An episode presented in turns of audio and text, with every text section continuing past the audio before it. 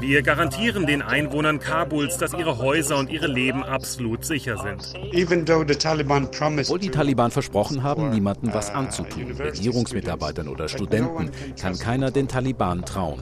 Sie haben jahrelang Menschen gequält, sie haben sie enthauptet. Die Bundesregierung hat jahrelang Zeit gehabt, einen Plan zu machen für diesen Augenblick und dieser Plan ist ausgeblieben. Das größte Debakel, das die NATO seit ihrer Gründung erleidet.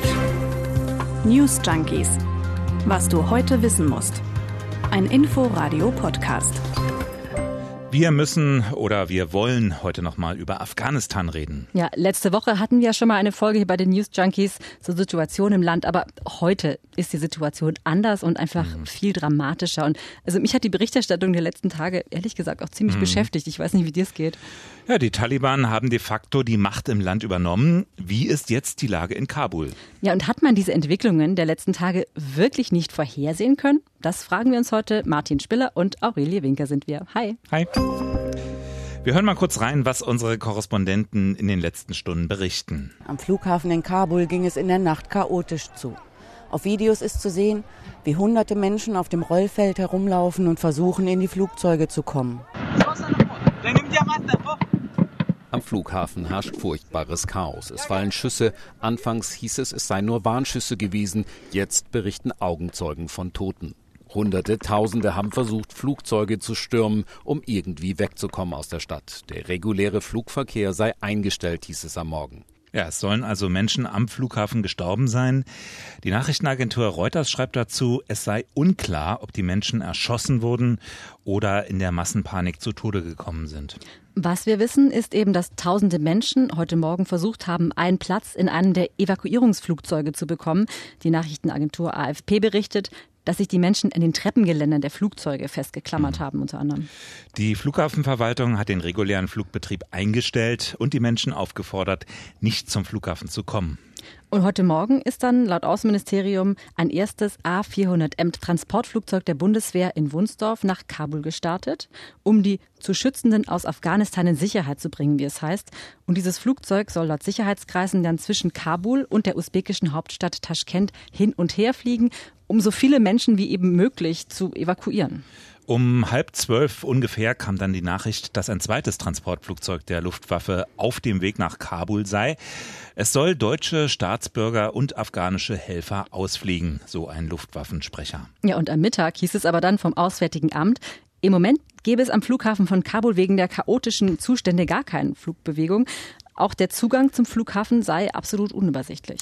Inzwischen prüft nach eigenen Angaben auch die Lufthansa, wie sie die Bundesregierung bei der Evakuierung von deutschen Staatsangehörigen und lokalen Kräften zeitnah unterstützen kann.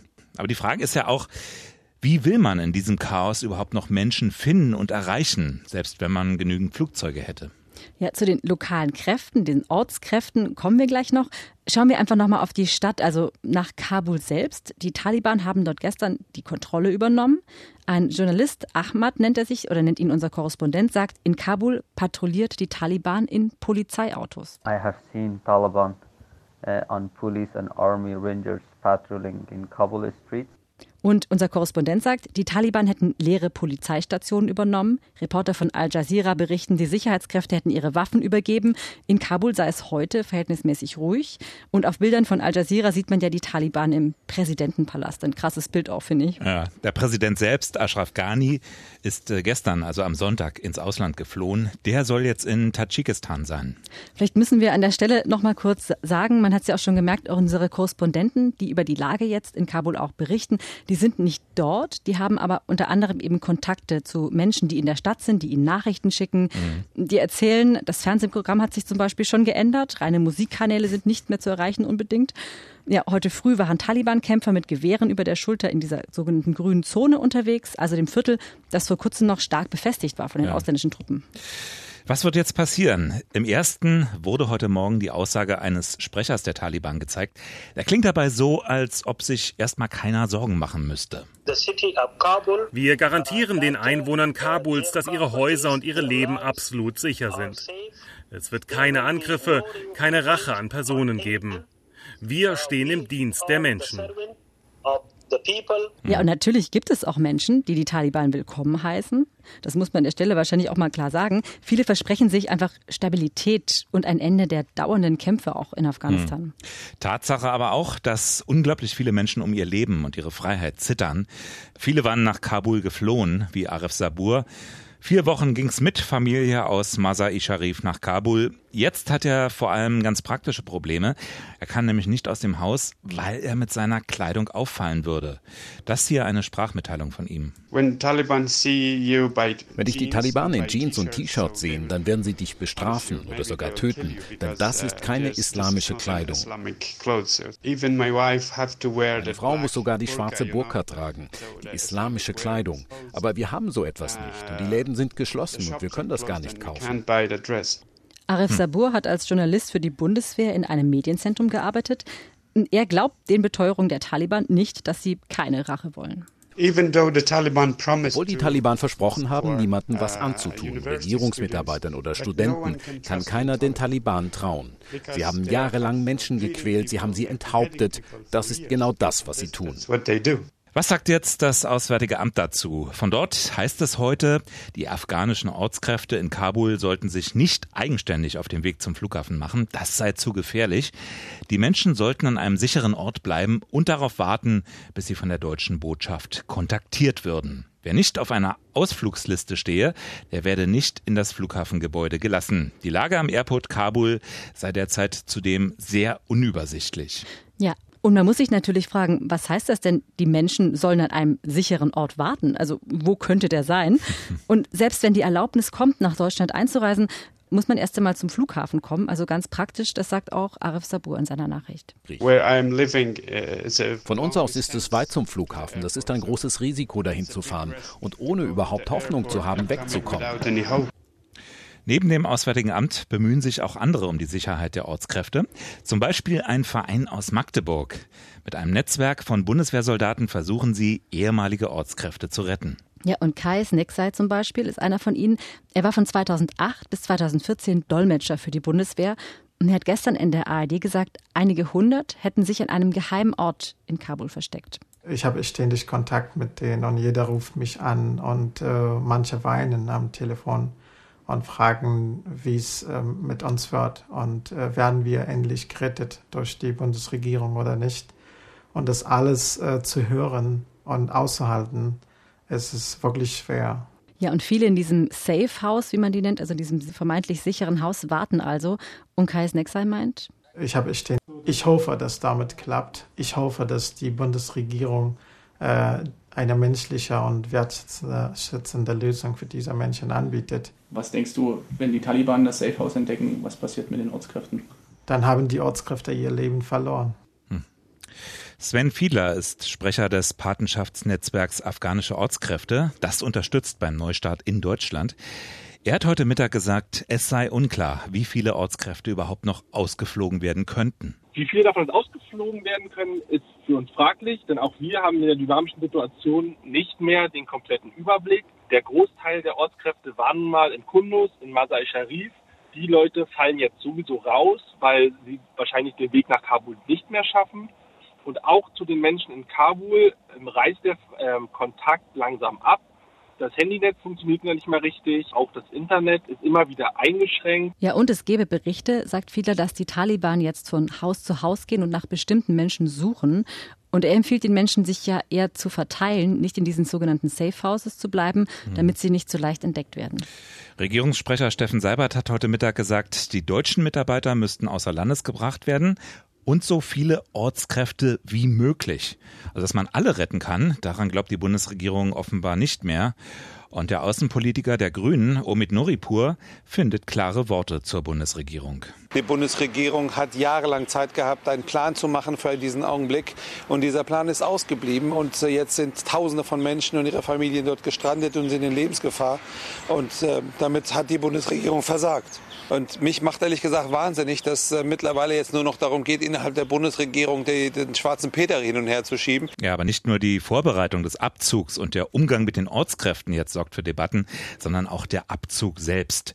Und es bleibt die Frage, war all das für den Fall eines Abzugs nicht zu erwarten, also dass die Taliban zurückkommen?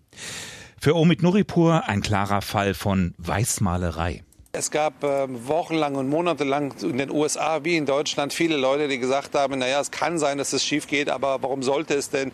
Wir haben mit den Taliban geredet, wir haben denen Geld angeboten.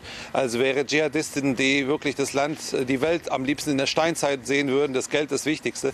Und äh, in diesem Zusammenhang hat man einfach keine Notfallpläne gemacht. Man hat eindimensional auf die gute Variante gesetzt und vergessen, sich vorzubereiten für die schlechte. Ja, vielleicht ist es an der Stelle nochmal interessant zu hören, was Bundesaußenminister Heiko Maas erst Anfang Juni gesagt mhm. hat. Ich will mal sagen, all diese Fragen äh, haben ja die Grundlage, dass in wenigen Wochen die Taliban in Afghanistan das Zepter in der Hand haben. Das ist nicht die Grundlage meiner Annahmen. Wäre aber ganz gut gewesen. Mhm. Und nochmal wenige Wochen später US-Präsident Joe Biden. The likelihood there's going to be the Taliban overrunning everything and owning the whole country is highly unlikely. Hochgradig unwahrscheinlich also, dass die Taliban alles überrennen also das, was wir jetzt gerade dort sehen, hochgradig unwahrscheinlich. Ja, aber passiert so. Und jetzt ist das Entsetzen groß. In Deutschland zum Beispiel auch bei CDU-Chef Armin Laschet. Es ist evident, dass dieses Engagement der internationalen Gemeinschaft nicht erfolgreich war. Es ist das größte Debakel, das die NATO seit ihrer Gründung erleidet. Aber auch das Medienecho in den USA selbst ist verheerend monumentales Fiasko des Westens, schlimmste US-Demütigung. Ja, wie sieht jetzt die Rechtfertigung für den Abzug aus, für die Entscheidung? Außenminister Anthony Blinken versucht es wenigstens und weist den Saigon-Vergleich zumindest zurück. This is not Saigon. We've seen that that force has been unable to defend the country and that has happened more quickly than we anticipated. Also, das ist nicht Saigon. Fakt ist, dass die afghanischen Sicherheitskräfte nicht in der Lage waren, das Land zu verteidigen. Und das ging schneller, als wir erwartet haben, sagt er. Die lauteste Kritik kommt übrigens von Donald Trump. Ah. Er forderte Biden auf, in Schande zurückzutreten. Was Joe Biden mit Afghanistan gemacht hat, ist legendär. Es wird als eine der größten Niederlagen in die amerikanische Geschichte eingehen. Sagt, sagt also jener Präsident, der den Abzug noch viel schneller wollte, muss man an der Stelle sagen. Nee, er wollte es aber ganz anders machen, nämlich erfolgreich. Mhm. Mhm. Die prominente Republikanerin Liz Cheney sieht beide in der Verantwortung. Was wir gerade in Afghanistan erleben, ist das, was passiert, wenn sich Amerikaner aus der Welt zurückziehen, sagt sie. Und die Verbündeten der USA würden sich fragen, ob sie überhaupt auf die Vereinigten Staaten zählen können. Ja, eine Frage der Glaubwürdigkeit, ne? Zumindest wird man sich wohl mehr Gedanken machen und machen müssen, was das Ziel ist, wann es erreicht ist, dieses Ziel und wie es danach weitergeht. Wir erinnern uns, das ursprüngliche Ziel in Afghanistan lautete, Osama bin Laden dingfest zu machen. We went to Afghanistan 20 years ago with one mission. And that mission was to deal with the folks who attacked us on 9/11. And we have succeeded in that mission. Jo, Mission erfolgreich, Ziel wurde erreicht, sagt Blinken. Genauso wie übrigens Alexander Graf Lambsdorff bei uns im Inforadio. Über 20 Jahre haben unsere Soldatinnen und Soldaten gemeinsam mit den Verbündeten dafür gesorgt, dass von Afghanistan kein Terroranschlag mehr verübt worden ist auf Ziele im Westen.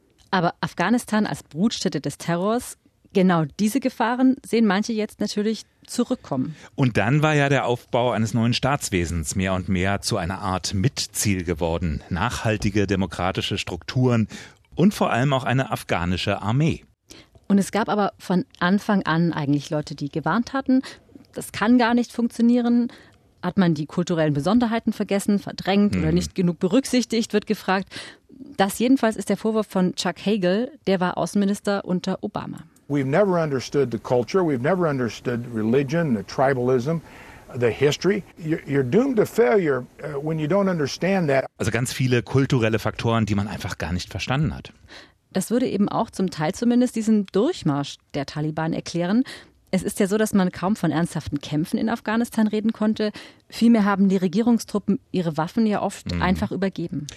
Das sagt auch Rolf Mützenich, der ist SPD-Fraktionsvorsitzender und Außenpolitiker. Ich glaube, was komplett unterschätzt worden ist, dass offensichtlich die einzelnen Gouverneure, aber auch Militäreinheiten der afghanischen Sicherheitskräfte so schnell bereit gewesen sind zu kapitulieren. Ob es dann da politische Verabredungen gegeben hat, die uns nicht bekannt waren, auch das muss aufgearbeitet werden. Hans-Lothar Domröse, ehemaliger NATO-General, war früher auch Stabschef der Truppen in Afghanistan. Er kann sich das nur so erklären, dass die Regierung gar keine Truppen hatte, auf die sie sich verlassen konnte. Wörtlich sagt Domröse, wenn die Soldaten Angst haben, womöglich geköpft zu werden, dann sagen sie sich, hm, besser aufgeben. Ja, und weil eben die Loyalität der Soldaten gar nicht der Regierung galt. Mhm. Vielleicht auch ein Zeichen dafür, dass man eben das Land einfach grundlegend nicht verstanden hat. Oder Zweifel einfach ausgeblendet hat, so Alexander Graf Lambsdorff. Ich glaube, dass teilweise manche wirklich auch ihre eigene Propaganda geglaubt haben. Ähm, die afghanische nationale Armee hat ein Problem, das national in dieser Bezeichnung, das ist nie wirklich gewachsen. Die äh, Mitglieder der Streitkräfte haben stärkere ethnische Loyalitäten, die hängen an ihren Clans, an ihren Stämmen, an ihren äh, Volksgruppen, aber nicht an einer afghanischen Nation. FDP-Außenexperte Graf Lambsdorff. Also 20 Jahre ausgerüstet, ausgebildet, 20 Jahre Einsatz, jetzt möglicherweise umsonst. Und die Glaubwürdigkeit ist auch dahin. Ja, wird es solche Einsätze wie die der Bundeswehr, also sogenannte Train- und Assist-Missionen in Zukunft überhaupt noch geben? Hm. Können die überhaupt erfolgreich sein? Alexander Graf Lambsdorff will das nicht ganz ausschließen zumindest. Sie können sinnvoll sein, aber sie müssen es nicht sein. Also es gibt im Irak beispielsweise eine Train-and-Assist-Mission, ähm, die ist viel, viel kleiner. Äh, da hören wir eher Positives. Äh, in Mali hören wir dagegen eher Kritisches was diesen äh, Ausbildungs- und Unterstützungsaspekt angeht. Das muss von Einsatzgebiet zu Einsatzgebiet analysiert werden. Einfach aber nur zu sagen, Train and Assist hilft, das ist nach Afghanistan nicht mehr möglich. Afghanistan ist ja 5000 Kilometer ungefähr weg. Aber die Auswirkungen in der dramatischen Situation dort, die beschäftigen auch die Bundespolitik heute. Die Rettung der Ortskräfte ist dabei ein Thema. Ein anderes ist aber eben das Thema Flüchtlinge. Ja, denn in Afghanistan geht jetzt die Angst um vor einem Bürgerkrieg oder einer neuen Schreckensherrschaft im Land. Wir haben es ja schon berichtet. Eine Bedrohung, insbesondere für Frauen und Mädchen. Und viele rechnen deshalb jetzt mit einer großen Fluchtwelle, vielleicht nach Europa. Annalena Baerbock, die Bundesvorsitzende der Grünen, die hatte am Wochenende eine enge Zusammenarbeit in Europa, aber auch mit den USA und Kanada gefordert, um Menschen aufzunehmen. Mhm. Gleichzeitig sagt sie aber, man dürfe nicht wieder warten, bis alle 27 EU-Länder bereit zur Aufnahme seien, so Baerbock im Deutschlandfunk. Man müsse sich vielmehr mit jenen europäischen Ländern zusammenschließen, die das tun wollten. Ja, und auch die AfD hat sich natürlich geäußert. Alice Weidel forderte prophylaktisch die Aussetzung des Asylrechts. Eine Migrationswelle aus Afghanistan stehe bevor, mhm. sagt sie. Aber auch viele Politiker aus den Reihen der Union warnen vor steigenden Flüchtlingszahlen. Generalsekretär Paul Ziemiak bei RTL NTV. Wir werden die Frage Afghanistan nicht durch Migration nach Deutschland lösen können. Ja, oder eben Parteichef Armin Laschet.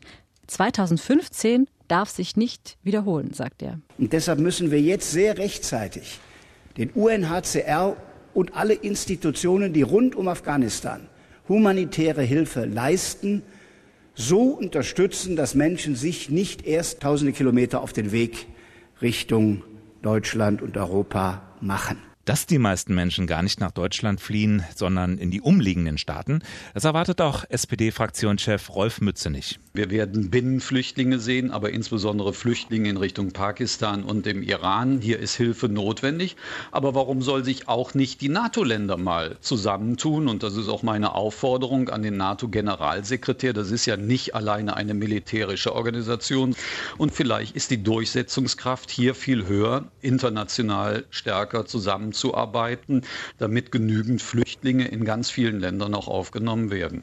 Ja, und CDU-Außenpolitiker Norbert Röttgen, er schlägt sogar ein gemeinsames Gipfeltreffen vor von EU und NATO. Eine Entscheidung war bereits vor einigen Tagen gefallen.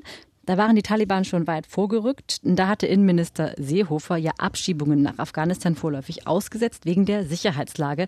Das fanden manche natürlich auch einfach viel hm. zu spät. So oder so, das Thema droht in den Bundestagswahlkampf zu platzen. Das schien ja eigentlich weit weg. Lange stand da Corona absolut im Fokus. Dann kurz mal das Klima nach den Hochwassern. Tja, wenn jetzt das Flüchtlingsthema zurückkommt, dann weiß man wohl schon, wer sich darüber freut. Hm. Ja, wahrscheinlich. Das ist ja eines ihrer Hauptthemen.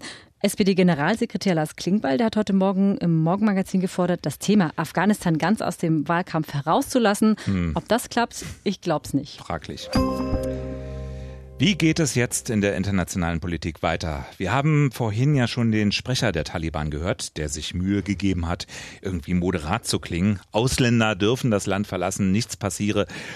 denkt man ja erstmal fast, ach, zum Glück nur Taliban Light. Scheint auch zu funktionieren. Aus China heißt es heute, man sei zu freundlichen Beziehungen mit den neuen Machthabern bereit. Außerdem waren Vertreter der Taliban vor kurzem in Moskau zu Besuch. Also es könnte sein, dass wir bald ein islamisches Emirat Afghanistan haben mit starken internationalen Verbündeten. Das schätzt auch Inforadio-Redakteurin Sabina Mattei so ein. Sie war ja früher Korrespondentin in Afghanistan, kennt das Land gut und hat hier quasi exklusiv für die News Junkies ihre Einschätzung abgegeben damit stände Afghanistan vielleicht, wie so oft schon, in seiner Geschichte wieder im Zentrum eines Systemkonflikts.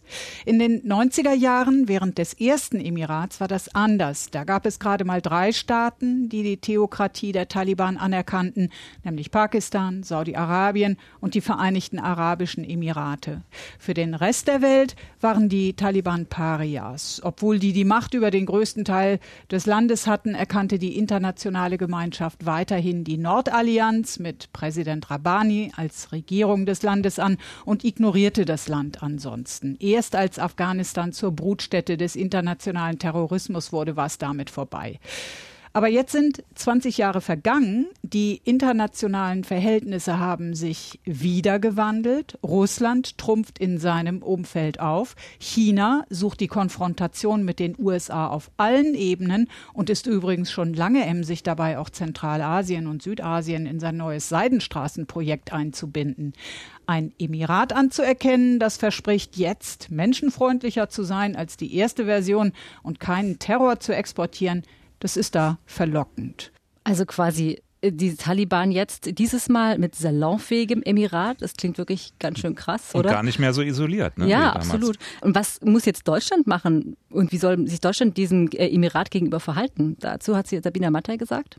Das Problem betrifft natürlich die gesamte westliche Welt, beziehungsweise alle Staaten, die sich der freiheitlichen Demokratie und den Menschenrechten verschrieben haben, nicht nur Deutschland. Während des Emirats I blieb die deutsche Botschaft in Kabul geschlossen, genau wie die meisten anderen. Man handelte über die internationale Gemeinschaft, durch die UNO und deren Organisationen, die in Afghanistan tätig blieben und durch NGOs wie die Welthungerhilfe, die ebenfalls präsent blieben, so gut das ging.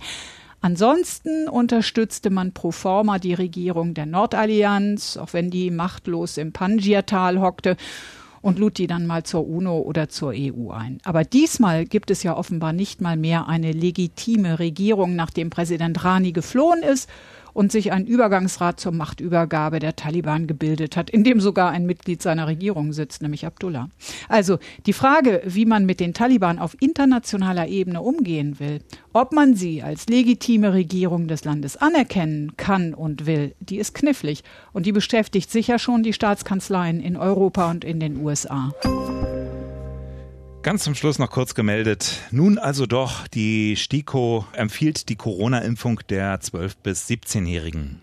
Die Ständige Impfkommission, ein unabhängiges Gremium, hatte sich lange gegen eine vorschnelle Entscheidung in dieser Richtung gewehrt mhm. und wollte weitere Daten abwarten. Aber es gab eben auch einen gewissen Druck aus der Politik, muss man sagen. Ja, er wurde immer größer. Und mhm. eben weil sich die STIKO als unabhängiges Gremium sieht, hat sie auch nochmal betont, nach sorgfältiger Bewertung neuer wissenschaftlicher Beobachtungen kommt man eben zur Einschätzung, dass nach gegenwärtigem Wissensstand die Vorteile der Impfung gegenüber dem Risiko von sehr seltenen Impfnebenwirkungen einfach überwiegen. Die Entscheidung bleibt aber trotzdem, denke ich, nach wie vor schwierig für Eltern und Jugendliche. Muss jeder dann am Ende trotzdem selber entscheiden. Wir hören uns morgen wieder. Wenn ihr euch dafür entscheidet, uns wieder zu hören, aber ihr habt uns ja wahrscheinlich schon abonniert bei Spotify, bei Apple, überall, wo es Podcasts gibt. Bis morgen. Ciao. Tschüss. News Junkies. Was du heute wissen musst. Ein Podcast von Inforadio. Wir lieben das Warum.